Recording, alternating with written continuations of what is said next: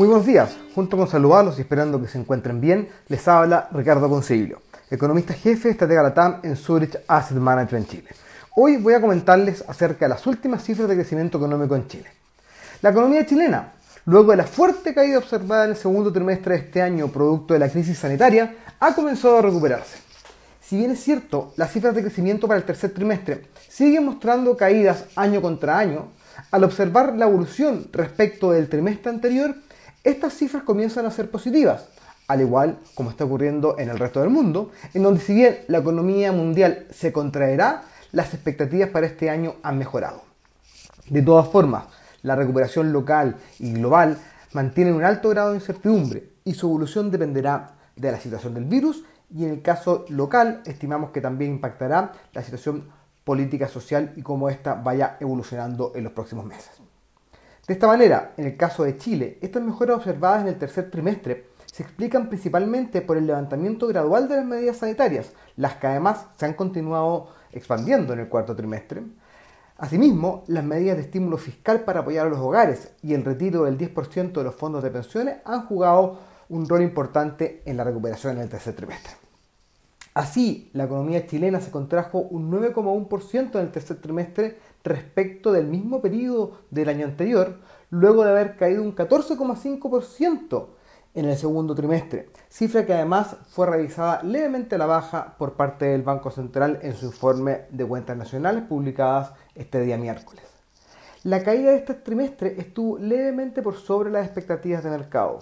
Por su parte, las cifras trimestrales ajustadas estacionalmente muestran un crecimiento trimestre contra trimestre de 5,2% en línea con lo señalado anteriormente.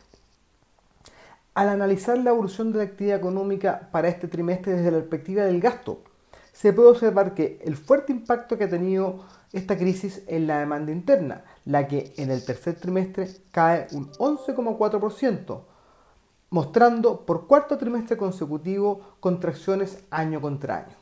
Sin embargo, la caída en este trimestre es menor que la observada en el trimestre anterior, la que fue de un 20,6%. Así, al observar la evolución respecto del trimestre anterior, se, puede ver que la demanda interna ha tenido una expansión de un 9,2% trimestre como trimestre. De esta manera, la caída anual en la demanda interna es principalmente explicada por el consumo y la inversión. En el caso de la formación bruta de capital, esta se contrae un 18,5%, levemente mejor que la contracción de 20,9% observada en el segundo trimestre de este año. En este tercer trimestre, el componente construcción y obras mostró una caída de 26,1%, lo que se explica por una menor edificación habitacional y no habitacional. En tanto, el componente maquinaria y equipo de la inversión cayó un 5,6%.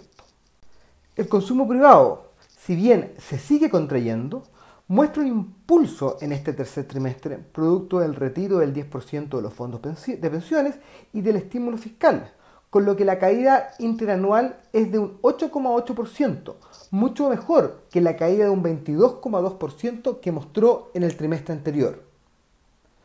Esta caída se explica principalmente por el menor gasto en servicios y en menor medida en bienes no durables. Sin embargo, la recuperación en bienes durables por las medidas de apoyo y el retiro de los fondos de pensiones no lograron compensar completamente el resultado anterior.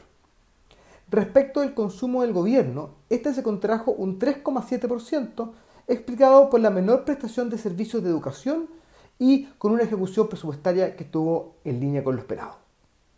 Respecto de la balanza comercial, las exportaciones cayeron un 7,2%, mientras que las importaciones cayeron un 15%. La caída de las exportaciones se explica por servicios y en menor medida por bienes, mientras que la caída en las importaciones viene tanto por el componente servicios como por el componente de bienes. Por su parte, al analizar las cifras por actividad económica, se puede observar que el retroceso del PIB se explica principalmente por los servicios, en especial los personales, transportes, restaurantes y hoteles y los servicios empresariales. En segundo lugar, también contribuye negativamente la construcción. Por otro lado, la administración pública y comercio fueron las únicas actividades con resultados positivos durante el trimestre. Así, Los servicios personales se contrajeron un 18,6% y los empresariales un 7,6%.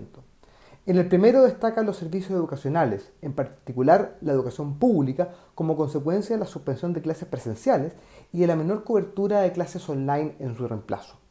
Respecto a los segundos, su caída se explica principalmente por las actividades profesionales, en especial las asociadas a la arquitectura e ingeniería, afectadas por las restricciones sanitarias, así como también el sector de la publicidad. Adicionalmente, las actividades administrativas también incidieron en esta baja, destacando el arriendo de bienes muebles y las agencias de viaje. Por su parte, la construcción se contrajo un 29,2%, destacando por su caída de incidencia la edificación, como resultado de la paralización de un gran número de obras. Esperamos que este comentario haya sido de su interés y recuerden que pueden encontrar toda la información acerca de nuestros productos y fondos en nuestro sitio web zurich.cl. Muchas gracias y que tengan una muy buena semana.